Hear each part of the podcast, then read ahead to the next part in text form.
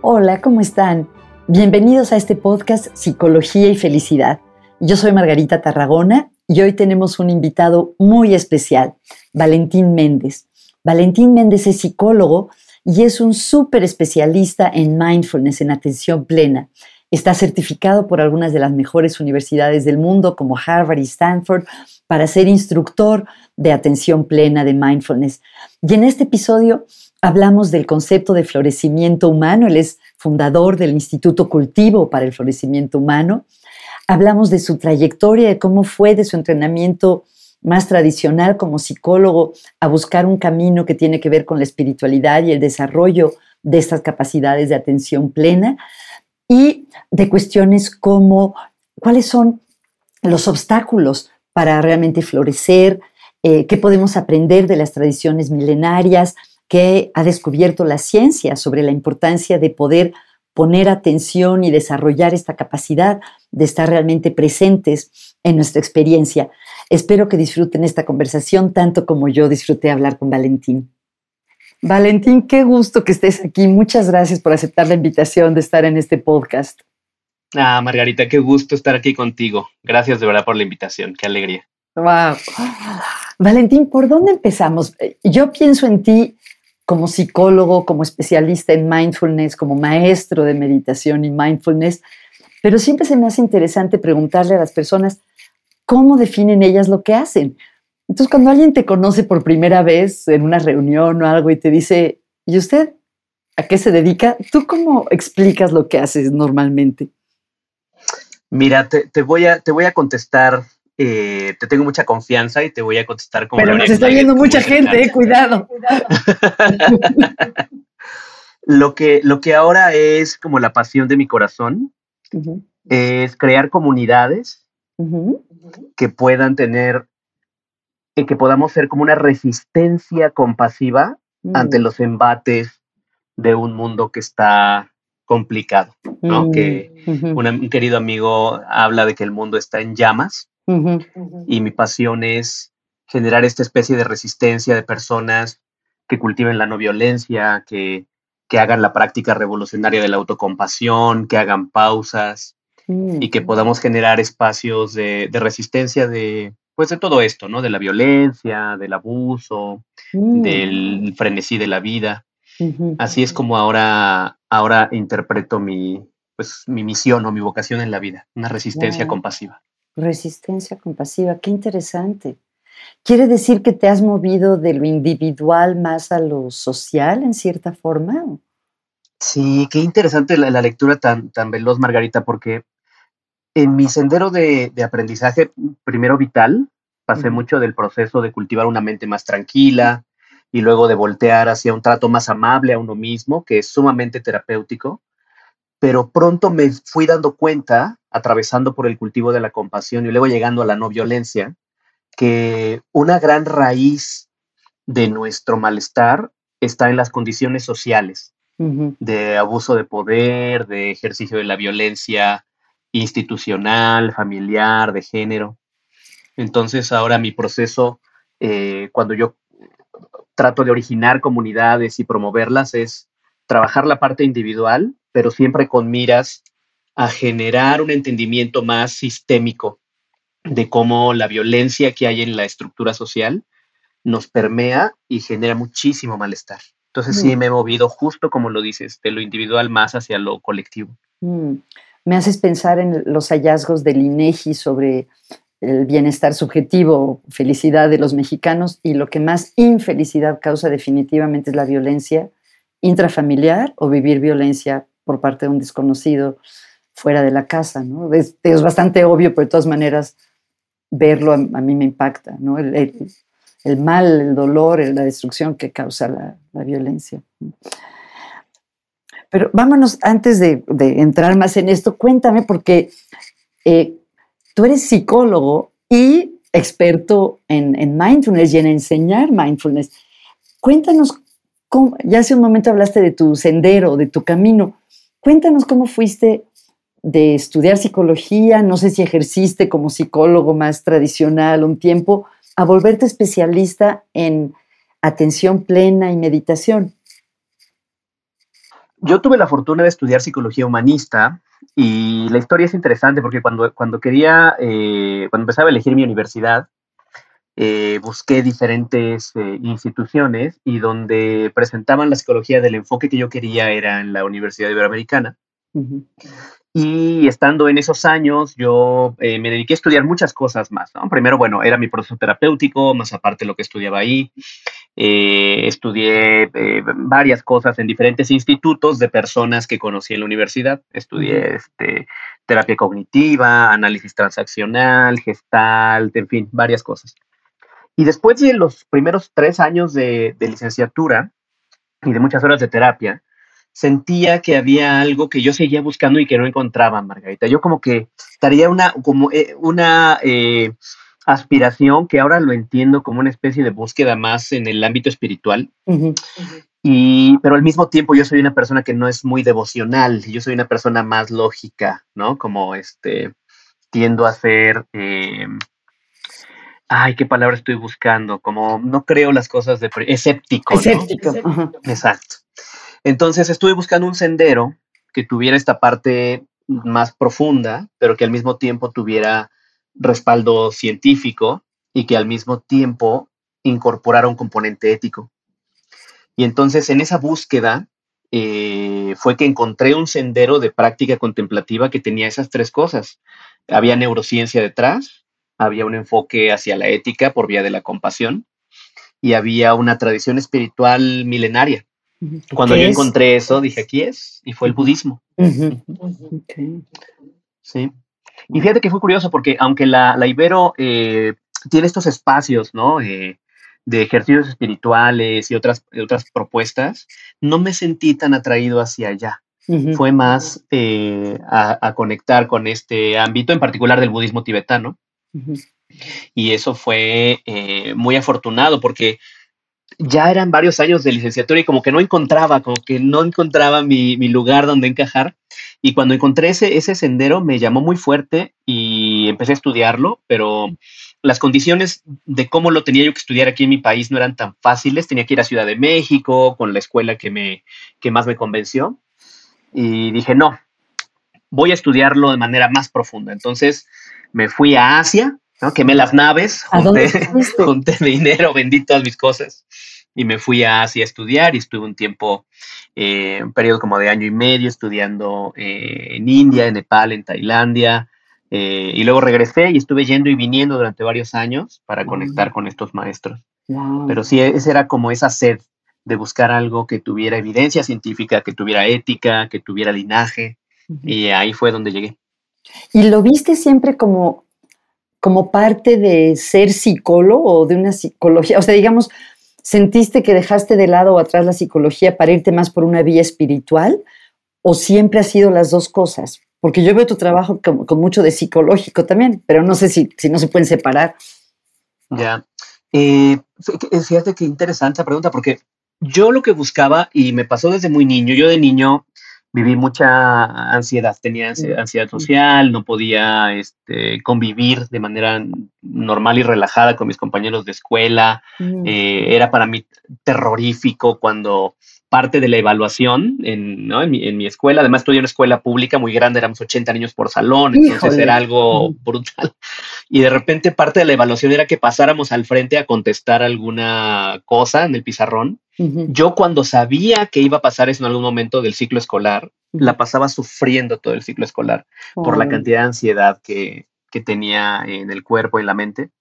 Y a esa edad, muy, muy joven, como a los 12 años, yo dije, esto es tan infernal que tiene que haber otra, otra manera de vivir. O sea, no, no puede ser que así sea toda la vida. Entonces, a los 12 años, empecé a buscar dónde y busqué libros de autoestima para adolescentes. O sea, un niño de 12 años buscando la autoestima para adolescentes. Me aprendí diccionarios psicológicos porque yo buscaba salir de ese sufrimiento. Entonces, en realidad, como que la línea, si tendiéramos una línea de ese momento ahora, es buscar mecanismos para aliviar el sufrimiento. Okay. Y eso atravesó por la psicología, atravesó también por un periodo profundo de estudio de la filosofía aristotélico-tomista y, y, un arraigo muy profundo en la religión católica.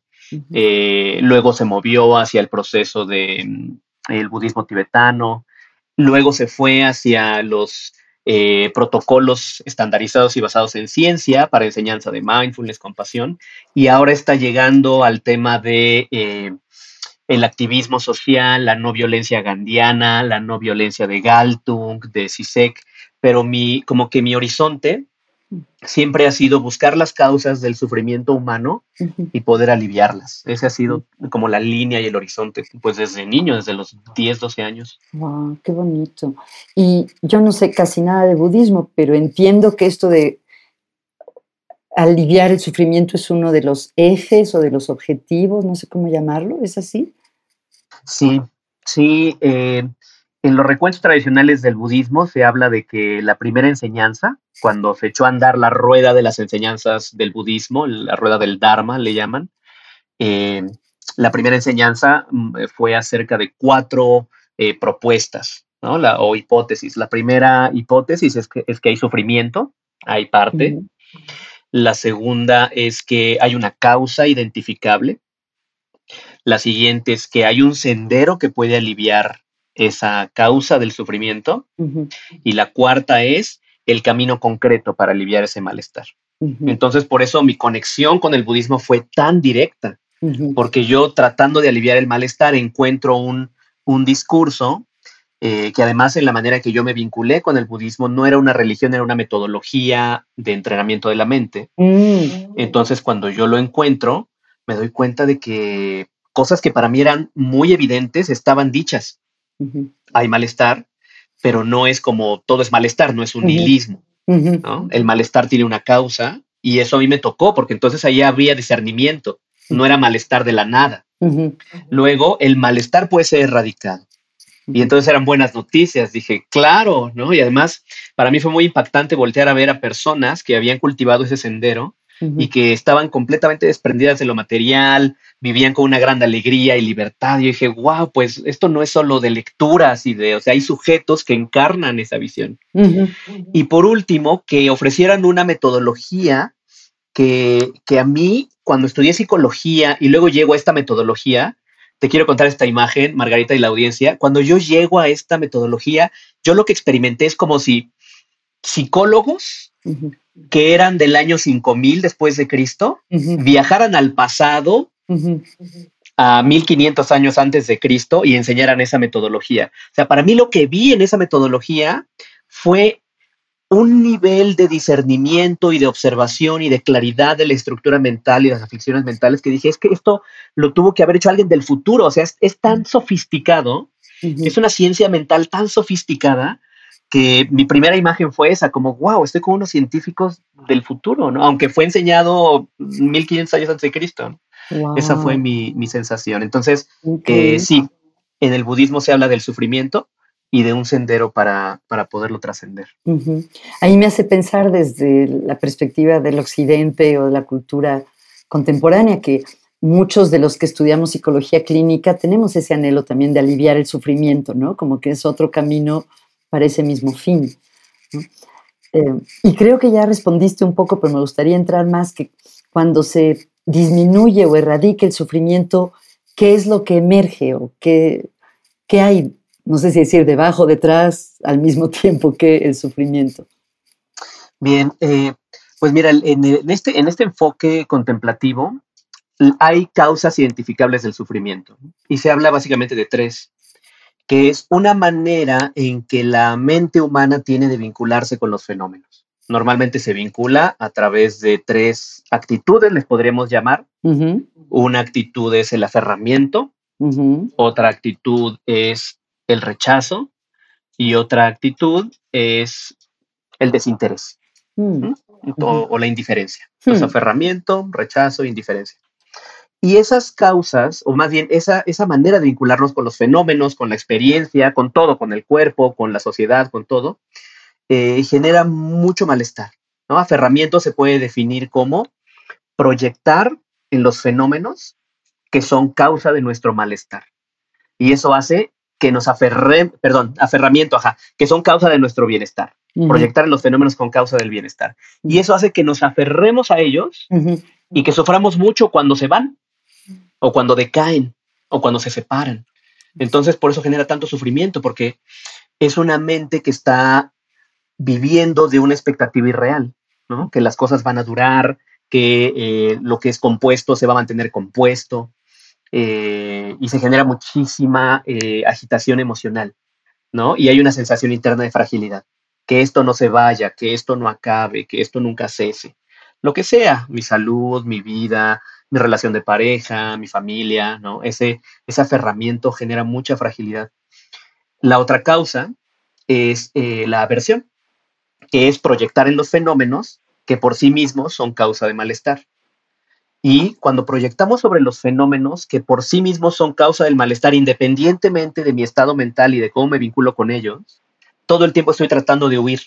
Tratamos de huir del envejecimiento, tratamos de huir de eh, de, casi todo, ¿no? Tratamos de huir de lo que nos dice la sociedad que está mal visto, ¿no? De tener un cuerpo que no corresponde con los estándares sociales de belleza, ¿no? Tratamos de huir de, la enfermedad y la vemos como algo terrible. Entonces, esto también nos genera mucha, mucha fragilidad, ¿no? La aversión. Y de la misma manera, eh, este otro hábito mental del desinterés hace que la vida nos pase por enfrente Mm. sin que en verdad conectemos con la experiencia humana y toda su riqueza. Nos aburrimos, no nos interesa, no nos interesa nada la respiración, lo que comemos, tener una persona al frente, no nos interesa. No, no, no, no, no lo vivimos con atención plena, con conexión experiencial, con intimidad, también dicen algunos maestros. Mm. Entonces la vida pasa y pasa y pasa y nosotros estamos como en un estado de, de estar aletargados, desinteresados. Entonces, ¿qué es lo que, qué es lo que ocurre? Y regresando a la pregunta, ¿qué emerge cuando acabas con estas con estos tres eh, hábitos mentales, actitudes o venenos, se les llama en ese ámbito, una mente más ecuánime. Cuando disminuye el aferramiento, la aversión y el desinterés, pueden surgir naturalmente actitudes como la compasión, el amor bondadoso, mm. la alegría empática y la ecuanimidad. Porque, mm. porque el estado mental y emocional interno ya no depende tanto de lo que llegue a tu vida o lo que se vaya, porque se ha disminuido este hábito de aferrarte, de rechazar, de que no te interese. Entonces, una mente más ecuánime, una mente que puede conectar más con queridos y no queridos, porque disminuye el aferramiento y la aversión. Entonces puedes tener un, corazón más compasivo hacia más personas, no solo porque te caigan bien, no por simpatía, sino porque son seres que sienten. Entonces, eso es lo que, lo que surge cuando vas disminuyendo estas eh, venenos o actitudes neurotizantes. ¿no? Algunas, en algunas tradiciones del budismo se les llama oscurecimientos, oscurecimientos de la mente, aferramiento, aversión y desinterés. Esto quiere decir que, lo, que nuestra naturaleza o el default es la compasión, eh, la, ecuanimidad o eso es algo que se debe de... O sea, si se quitan estos oscurecimientos, lo otro es lo que ya está ahí naturalmente o, la compasión y las otras cualidades que mencionabas, igual hay que construirlas. Fíjate que hay, varias hipótesis. Por ejemplo, desde el punto de vista contemplativo, en el budismo, en particular el budismo mahayana, porque hay varias escuelas de budismo, se habla de que tenemos una en el budismo mahayana se habla de que tenemos una bondad básica y que nosotros de manera natural nos vemos orientados hacia la compasión, hacia el amor, hacia la ecuanimidad. Em, esa es una hipótesis. Y hay algunos eh, neurocientíficos como Richie Davidson que él está tratando de encontrar esa evidencia. ¿no? Él busca a, niños muy pequeñitos, de tres a seis meses, y les pone algunos videos, por ejemplo, y les pone unos videos donde hay un cuadro y hay un triángulo y entonces hay un cuadro que trata de hacer que el triángulo logre una meta y hay por ahí otro círculo que dificulta que el triángulo logre la meta y luego les pone enfrente unos juguetes y ve cuál es el que los niños prefieren. ¿no? Si los niños prefieren el círculo o prefieren el cuadrado, el que fue eh, prosocial, el, que fue obstaculizador. Exacto. Entonces los niños tienden de manera más frecuente a, ir por el que fue más apoyador, más prosocial. ¿no? Entonces, se están haciendo eh, y siguen en, proceso muchas de esas investigaciones. Esa es otra hipótesis. Pero hay una hipótesis que a mí me, gusta mucho, eh, en particular hablando de la compasión, Y esta eh, hipótesis plantea que, que nosotros tenemos dispositivos fisiológicos que nos orientan tanto a la conexión y la, y la compasión como a la competitividad. Y que estos dispositivos, dependiendo de cuál entrenemos más, con cuál nos familiaricemos más, nos va a permitir tener mayor compasión, mayor prosocialidad, más no violencia. Entonces, ¿por qué me gusta más esa hipótesis? Porque pone una responsabilidad muy importante en el entorno, En qué tipo de entorno estamos generando, porque si tenemos un entorno sumamente violento, eh, se van a fortalecer estas tendencias más al rango social, a la competitividad, a, eh, usar el poder sobre otros. Entonces ahí hay como una especie de eh, mayor responsabilidad ¿no? de nuestras propias tendencias. Me recordaste aquel famoso cuento que le atribuyen a algún grupo eh, em, creo que Cherokees, pero he leído que no necesariamente es una historia Cherokee, pero que un abuelo le está contando a su nieto que dentro de nosotros tenemos dos lobos, ¿no? Seguramente tú sabes esa historia mejor que yo, no sé si la puedes completar o quieres que yo la acabe mal, mal contada. Sí, es la historia de un niño que está con su abuelo, ¿no? Son uno de, indios americanos y eh, el abuelo le está contando la historia de que nosotros tenemos del corazón un par de lobos y un lobo es un lobo amoroso y nutricio y cariñoso y el otro lobo es un lobo violento, agresivo. Entonces ellos están batallando todo el tiempo, ¿no? Entonces el, niño le pregunta al abuelo, oye abuelo, ¿y cuál va a ganar? ¿No? ¿Cuál va a ganar? pues va a ganar el que tú eh, nutras más, ¿no? El que fortalezcas más. me parece una visión muy linda porque justo nos pone en las manos esta responsabilidad, ¿no? De qué estamos haciendo con nuestra mente, pero también con nuestra sociedad.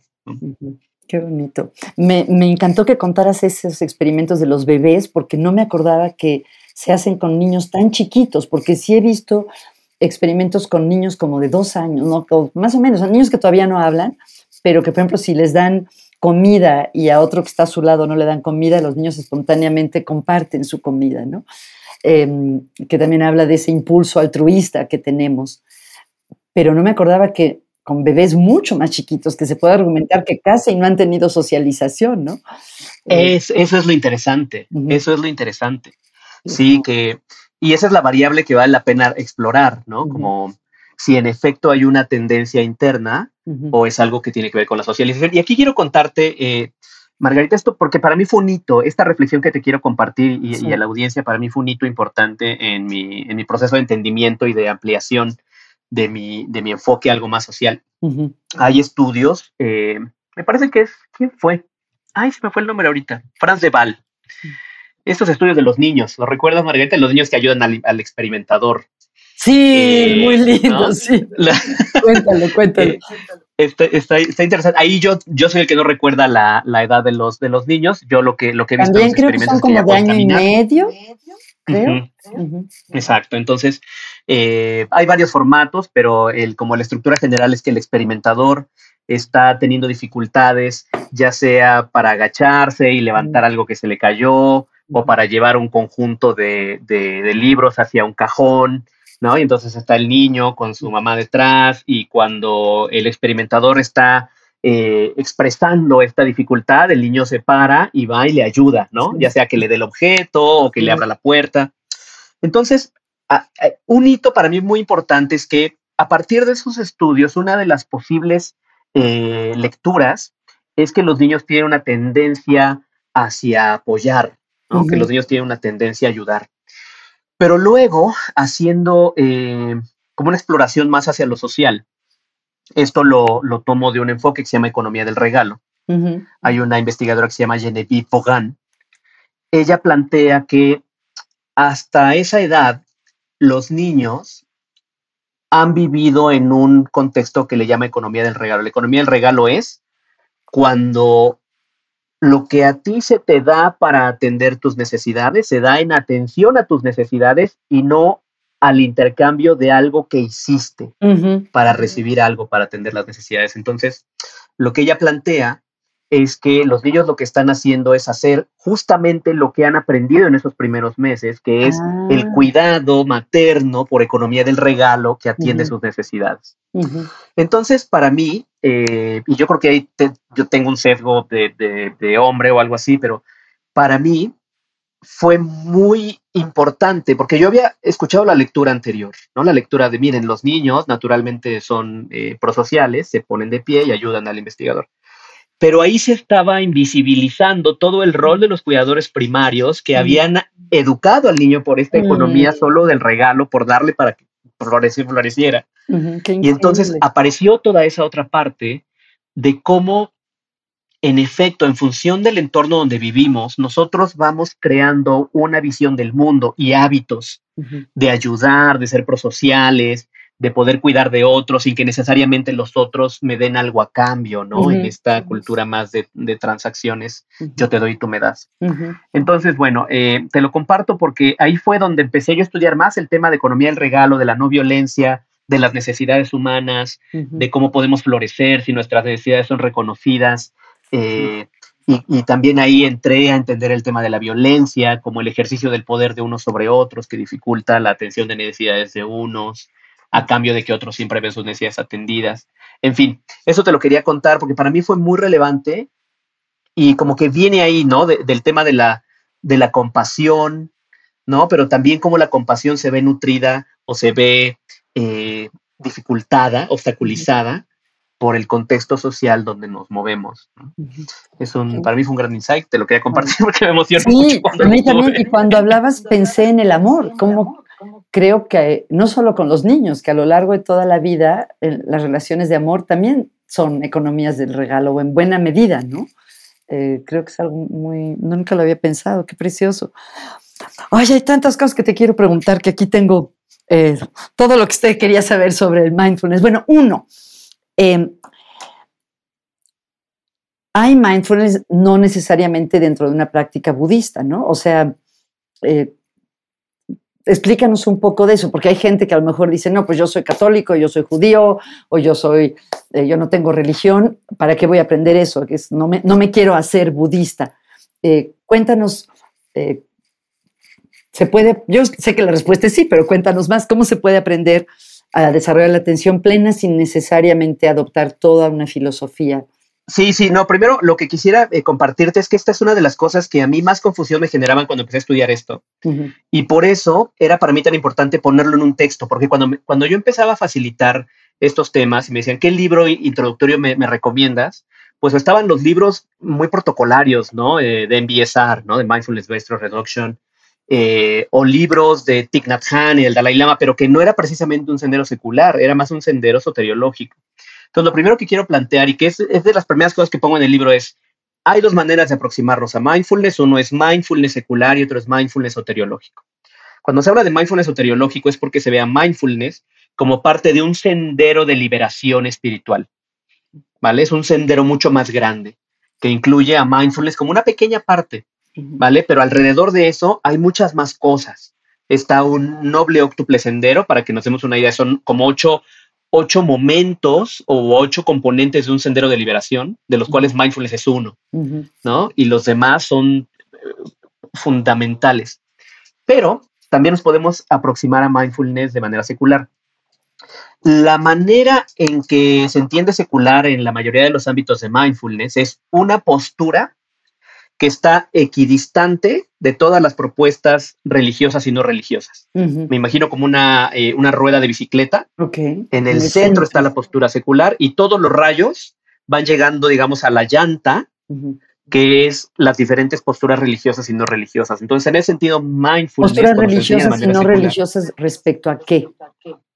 eh, por ejemplo, puede haber alguien que sea agnóstico y también le hace bien eh, hacer mindfulness. No necesariamente tiene que ser católico Ujú, o no católico, budista, ¿vale? Entonces, se- es como hay un respeto de todas las posturas y al mismo tiempo se está igual de alejado de ellas. O sea, no se, no se tiende hacia ninguna, ¿no? Esa sería la, la descripción de, ok, de mm, secular. ok. ¿Y qué es? A lo mejor hay que irnos un paso atrás, porque hoy en día ya se usa mucho De hecho, estamos usando tú y yo la palabra en inglés mindfulness. Eh, a veces en español, tú lo sabes mejor que yo, se, se ya habla de atención plena o presencia plena. Cuéntanos para quienes no estemos muy familiarizados, ¿qué es esto de mindfulness? ¿Y, y a ti te gusta decir la palabra en inglés o qué prefieres? Ajá, eh, bien, desde el- ahora desde el enfoque eh, secular, mindfulness tiene sus definiciones, ¿vale? Desde el enfoque que no es religioso, digamos, mindfulness tiene sus definiciones. Ok. ¿vale? Y no necesariamente coinciden con la propuesta de mindfulness de lo soteriológico. Eso Ah, también para mí es muy importante. Ok. No necesariamente coinciden. Ah, hecho, no yo pensé que, que sí coincidían. No, no, no, no, no coinciden. No hay Mm. una, no es como que se tomó esa parte y Ajá. entonces se llevó al ámbito secular o científico, Ujú. Sino más bien se hizo una lectura del sendero Ah, y se hizo una interpretación para su aplicación en el ámbito científico. ok. Entonces, desde el ámbito científico vamos a llamarle o secular, los voy a usar ahorita de manera indistinta. Ajá. Eh, hay múltiples definiciones. eh, bien, mindfulness se puede ver como estado, como práctica o como rasgo, Ok, de acuerdo. ¿vale? Entonces, por eso vamos a hablar de diferentes definiciones. Si mindfulness se viera como un estado, como un estado de la persona, un estado en el que transita por un momento, ¿no? Un estado de mindfulness. eh, y a mí me gusta decirlo, mindfulness también atención plena, yo las uso también de manera distinta. Eh, cuando tú estás en un estado de mindfulness, se habla de que tienes una mayor conciencia o claridad de lo que estás experimentando y es una conciencia o claridad que tiene disminuidos el aferramiento, la aversión y la indiferencia Ujú. Y que está dotado de ciertas actitudes. Mm. Es decir, eh, comentábamos hace rato, Margarita, que hay como tres causas del malestar, aferramiento, aversión e indiferencia. Y cuando se practica mindfulness, se invitan otras actitudes para conectar con la experiencia, con los fenómenos, como cuáles. Eh, dependiendo del autor, eh, John Kabat-Zinn a veces ahora ya habla de tres, antes hablaba de nueve, pero hay por lo menos tres actitudes que se adoptan cuando vives mindfulness como un estado, y es apertura, curiosidad y aceptación. ¿Mm? Hay algunos papers de, de- de proyectos eh, de grupos de científicos que trataron de llegar a una definición de mindfulness, de tantas que había. Entonces dijeron, a ver, bueno, asumamos que mm, por lo menos estas tres actitudes sí coincidimos. Apertura, curiosidad, aceptación. Y entonces es poder conectar con la experiencia con mayor claridad, con apertura, curiosidad, aceptación, en lugar de aferramiento, aversión o indiferencia. ¿vale? Es un estado de mindfulness, ¿no? Cuando estás en esta, en esta conexión más clara con lo que está transcurriendo. Y esto tiene grandes beneficios.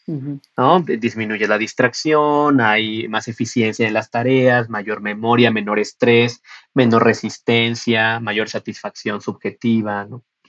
Eh, promu- promueve también emociones de tono positivo, etcétera, ¿no? Entonces, eso es cuando hablamos de mindfulness como estado. Cuando hablamos de mindfulness como práctica, lo que hacemos es ir hacia estas, a esta manera de vincularnos con la experiencia y dedicarle un tiempo formal a hacerlo. ¿Mm? Entonces, nos sentamos un rato o nos paramos de pie o caminamos y dedicamos un tiempo formal, un tiempo de nuestra vida a experimentar este estado. ¿vale? Es, es- es acertado decir que meditar es una manera de, de practicar, eh, de, de estar en este estado. Meditar en este mismo ámbito Sí. de prácticas contemplativas basadas en ciencia, meditar proviene de la palabra bhavana o gom. Bhavana significaría cultivar, Mm, gom significaría familiarizar a la mente, Mm. bhavana está en sánscrito, gom en tibetano. Entonces, hay diferentes maneras de cultivar a la mente o familiarizarla con lo que le es constructivo y una manera de hacerlo es Mm. mindfulness, Ok. ¿vale? Otra manera podría ser compasión, otra manera autocompasión, otra manera podría ser una charla no violenta, Mm, ¿vale? No necesariamente es contemplativo. Entonces, lo que hacemos es practicamos mindfulness aproximándonos a este estado una y otra vez como manera de meditación y eh, cuando hablamos de mindfulness como rasgo, esto habla de que esta manera de vincularnos con los fenómenos empieza a ser más parte de la persona independientemente de la práctica. O sea, se va incorporando a su manera cotidiana de ser, no necesariamente cuando está practicando. Y esa es una de las aspiraciones de la práctica de mindfulness, que esto sea algo que forme parte de tu vida de manera cotidiana, sin que necesariamente te tengas que sentar o parar o caminar para hacer la práctica, sino que se vaya quedando instalado. Como cuando vamos a correr y hacemos condición física y tenemos mayor capacidad pulmonar, lo mismo se pretende con mindfulness, que lo practiquemos para que se vaya volviendo un rasgo de personalidad. Pensaba un paralelismo con la gratitud, por ejemplo, que la gratitud puede ser una emoción que sientes en un momento de agradecimiento, puede ser un, una práctica, si por ejemplo escribes un diario de gratitud y, se puede, y puede ser un rasgo, puede ser una fortaleza de carácter, ¿no? Exactamente, justo así, justo así. Y eh, quiero compartir una definición, Margarita, hablando de definiciones. Una que a mí me gusta mucho es de Alan Wallace, de Viku Bodhi y de Shauna Shapiro. Es atención al devenir de la experiencia con cuidado y discernimiento. Mm. Esa es mi definición favorita porque incluye dos componentes que no están muy presentes en muchas definiciones, que es cuidado y discernimiento. ¿Cuidado de uno o de, o de, lo, de lo que está sucediendo o del entorno? Eh, yo estoy traduciendo cuidado como care. Care, ah, ok. ¿No? ¿Cómo lo traducirías tú, María? siempre se me hace difícil, sí, es Es complicado. Sí, sí es, creo que es cuidado, sí, cuidar, que, ese, que ese, ese algo o alguien es importante para ti, quieres su bien, ¿no? Y lo tratas con, en ese sentido. Es como un poco como, como de buena voluntad, como de consideración también, ¿no? Entonces es atender al devenir de la experiencia con una actitud general de, consideración o de cuidado, de buena voluntad. Eh, y esta definición si bien se usa en el ámbito secular, tiene eh, nutrimentos del ámbito soteriológico por Bhikkhu Bodhi y Alan Wallace, pero es una, es una definición que, que, se, que se inspira también en alguna de las bases de la práctica contemplativa budista de mindfulness, que es que cuando tú atiendes, atiendes no de manera desconsiderada, sino que atiendes con un enfoque ético. ¿No? Hay, por ejemplo, toda, para poner solo rápido un ejemplo, hay toda una serie de debates interesantes acerca de enseñar mindfulness o no a personas que están practicando en el campo de batalla y son soldados. O sea, hay, hay, todo un tema muy interesante al respecto y toda una serie de debates porque por un lado se puede argumentar que si enseñas mindfulness a los soldados, bueno, puedes disminuir el estrés postraumático o las, la predisposición a estrés postraumático, les puedes ayudar a disminuir eh, diferentes eh, errores que puedan generar por el tema emocional, pero al mismo tiempo al entrenar su atención, que lo pueden usar para ser más eficientes en el acto de matar. Entonces, ¿cómo pueden traer mindfulness al acto de matar oh, si mindfulness tiene incluido cuidado y discernimiento? La compasión. Claro. Exacto, ¿no? Care. Entonces, bueno, ahí hay como un tema muy interesante y esa, definición me gusta mucho, tiende a ser problematizante y me gusta mucho. Como un episodio completo para eso. Oye, voy a aprovechar que estás aquí para preguntarte algunas cosas. Por ejemplo, siempre me confunde un poco, siento que la palabra apego o attachment en inglés se usa tanto en la psicología del desarrollo como en, por ejemplo, en ciertos, ciertas corrientes espirituales como el budismo. Y no sé si se refiere a lo mismo o no, porque como yo lo entiendo, por ejemplo, la teoría del apego en la psicología habla de que tener un vínculo cercano y seguro con una persona o con muchas personas es algo que nos ayuda a, estar mejor, a vivir más plenamente, a ser más felices. Y oigo que en el budismo hay que cultivar el desapego. Entonces siempre me confunde un poco eso. No sé si nos lo podrías aclarar. ¿Es bueno tener apego a la mamá, al hijo, al esposo o no? Sí, fíjate que aquí yo creo que la palabra más cercana a esa definición de apego es compasión. Y si quieres, ahorita la, definimos. Sí, por favor. Pero eh, es un tema, es un tema que, que, sí vale mucho la pena aclarar, porque apego, como se usa en el ámbito de las prácticas contemplativas, es esto de lo que te hablaba. Proyectas en algo que ahí está tu bienestar, pero va acompañado de un aferramiento que te genera fragilidad emocional, ¿no? Como lo quiero para mí, no quiero que nunca se vaya, tengo mucho miedo de que se vaya, voy a hacer todo lo posible porque no se vaya y cuando va cambiando por las condiciones naturales de la existencia, hay sufrimiento. Entonces, no definiríamos como esto que estoy planteando al apego del que se habla en, la propuesta de psicología del desarrollo. ¿no? En, en esos ámbitos de psicología, el apego es más tal como tú lo planteas, ¿no? Como una relación de seguridad, de conexión, eh, de cuidado, ¿vale? Y eh, una palabra que iría mucho más conectada desde el ámbito contemplativo hacia este enfoque de apego puede ser la compasión y el amor bondadoso. Mm. Eh, te, digo las definiciones, porque a lo mejor si casan por ahí. Eh, la compasión se entiende como la apertura al malestar de quien sea que lo esté experimentando y un deseo saludable de aliviar las causas de ese malestar. Y justamente cuando hablamos de un deseo saludable de aliviar esas causas del malestar, no es un deseo neurótico, mm.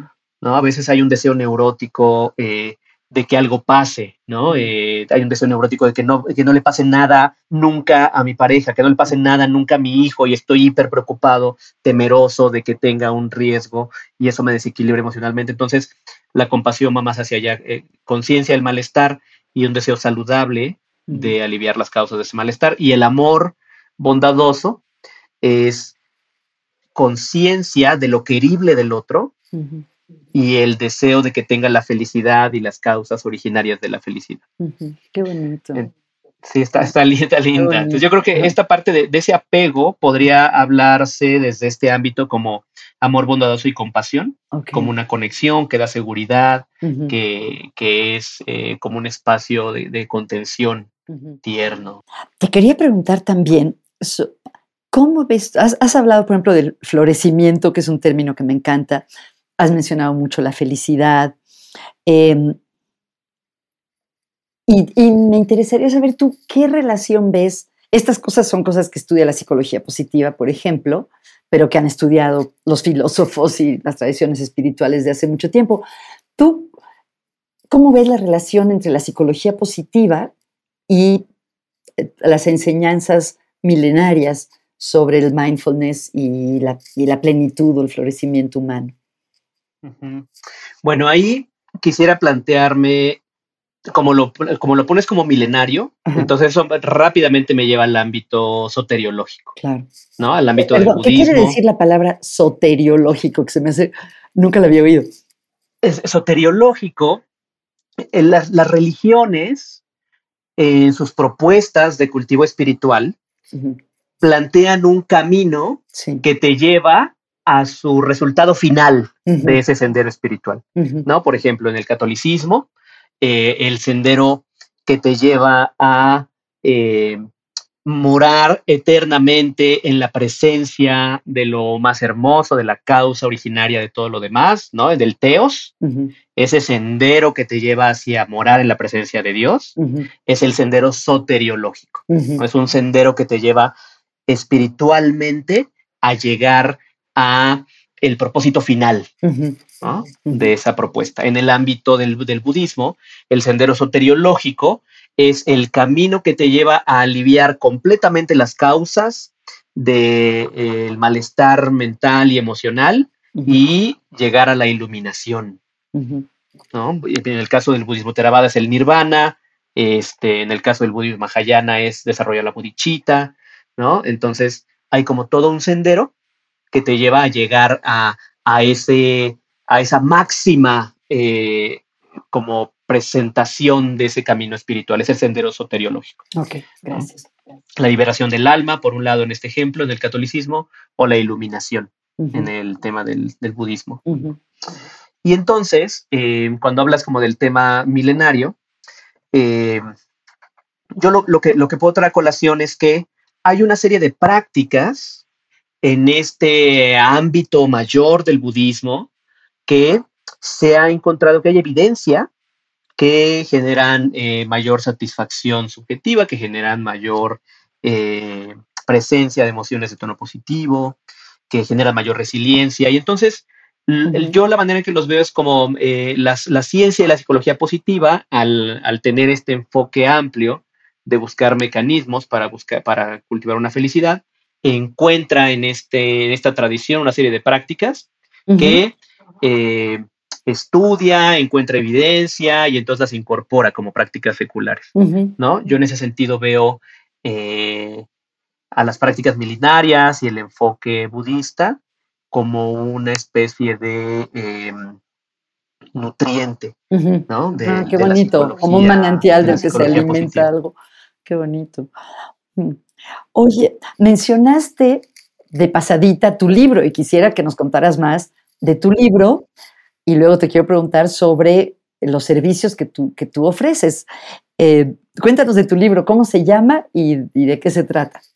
Claro.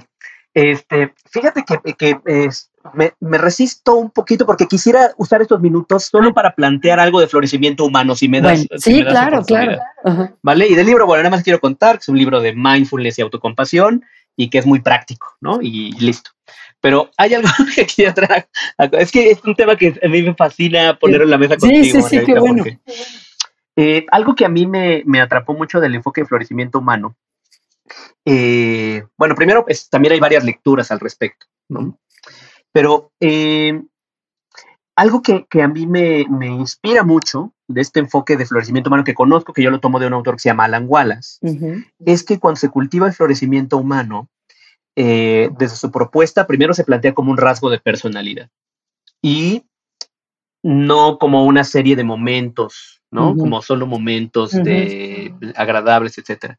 Pero luego, otra cosa que eh, se plantea desde ese enfoque de florecimiento humano es que incluye el desarrollo de ciertos potenciales que nos permiten tomar todo lo que pasa en nuestra vida, agradable, desagradable o, o neutro, y usarlo como nutrientes para el desarrollo de tus mejores potenciales. Eso es algo que a mí me gusta mucho porque plantea como la posibilidad que podamos, no sé, transformar, procesar, digerir las experiencias humanas para poder desarrollar cualidades como la compasión, como eh, la gratitud, como la ecuanimidad. Y un eh, como un punto extra de ese florecimiento humano, que para mí es de las cosas que me lleva a ver el tema social, es que el florecimiento humano no se queda solo en el individuo, sino que trasciende al individuo.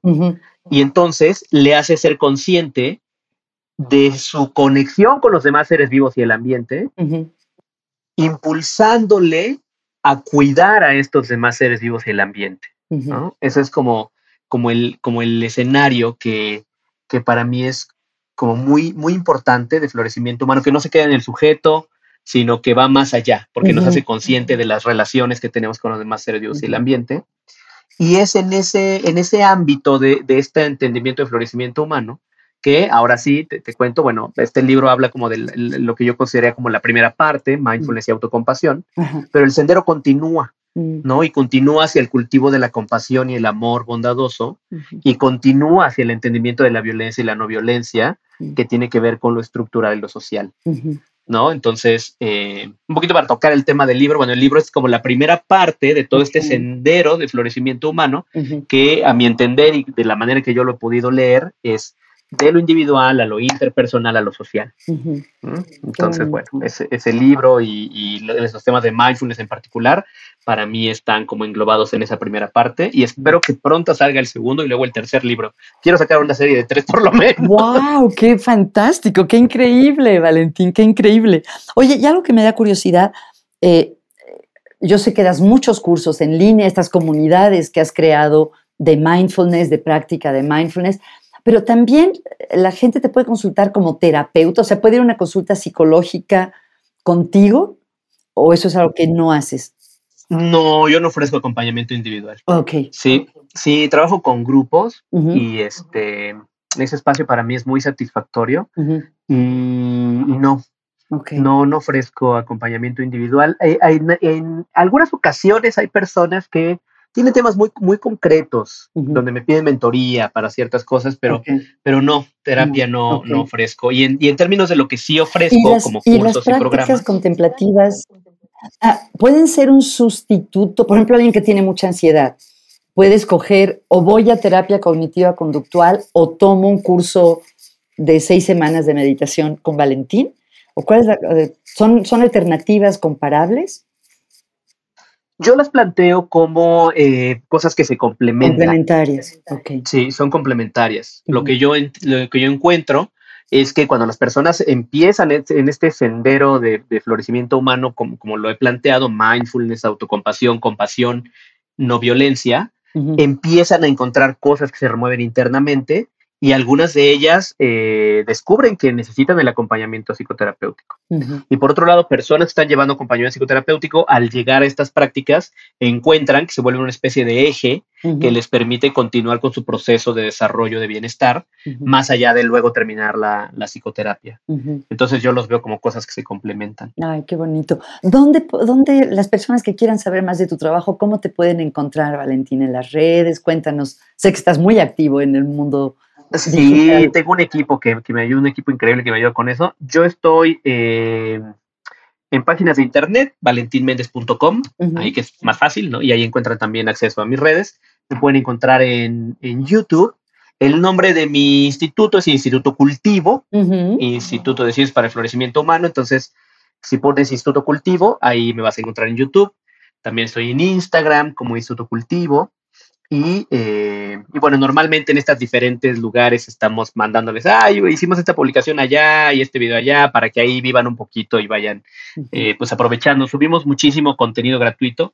Cuando empezó la pandemia, eh, comenzamos, hace ya dos años, comenzamos con charlas matutinas y práctica casi diaria y hay ahí en YouTube alrededor de 300 sesiones gratuitas de una hora para que hagan práctica, para que practiquen autocompasión, compasión, mindfulness y aprovechenlo un montón. Es material muy lindo. Maravilloso, qué increíble. Siempre les recomiendo a mis alumnos las meditaciones guiadas que, que tú tienes, Valentín, me encantan.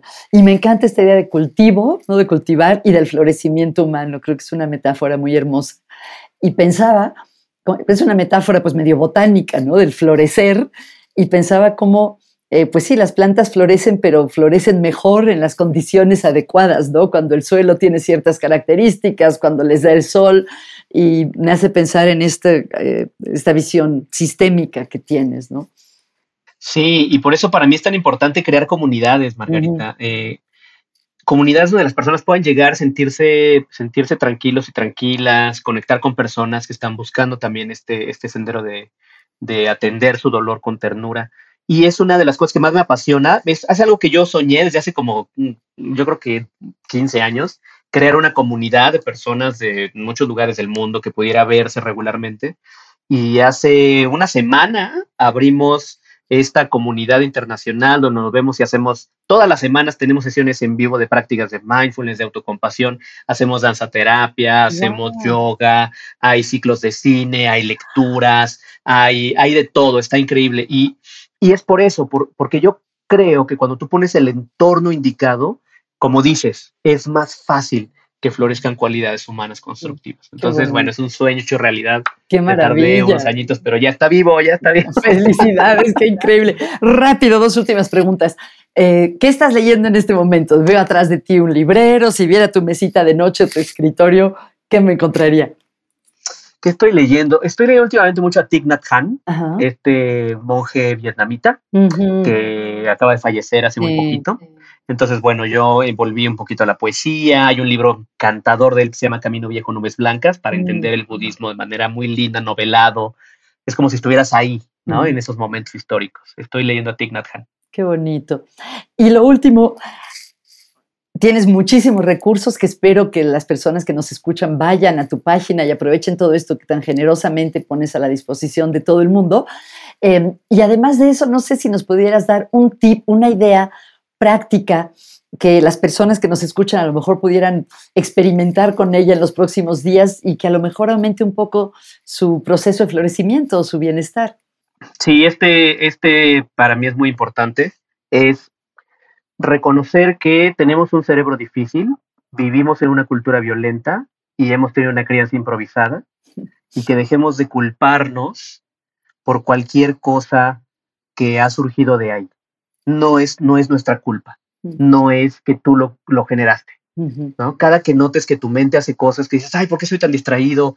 Cada que, que piensas que te estás diciendo mensajes horribles, que, que, disminuyas la carga de decir, es que te este, me estoy saboteando, soy terrible, soy bárbaro. No, las condiciones han sido complicadas. Podemos darnos compasión por este dolor y por este cerebro con el que nos tenemos que hacer responsables y esta crianza que, que, tú no elegiste y esta cultura en la que nos tocó vivir. Nos podemos ser responsables, pero no es tu culpa este dolor que se ha eh, visto permeado en tu psique. Mm. Date mucha ternura, no es, todo es tu culpa. Mm. Muchas gracias, Valentín. Pues, ¿qué te puedo decir? De verdad estoy agradecidísima de esta oportunidad. Aprendí mucho hablando contigo, escuchándote y gracias de verdad por estar aquí. Gracias, Margarita. Un placerazo estar aquí contigo. Gracias. Y aprovecho para decirle a las personas que nos escuchan que si les gusta el podcast Psicología y Felicidad, por favor, pónganos una calificación de esas estrellitas o dennos like, porque las personas generalmente escogen sus podcasts porque alguien se los recomienda o porque ven la calificación que tienen.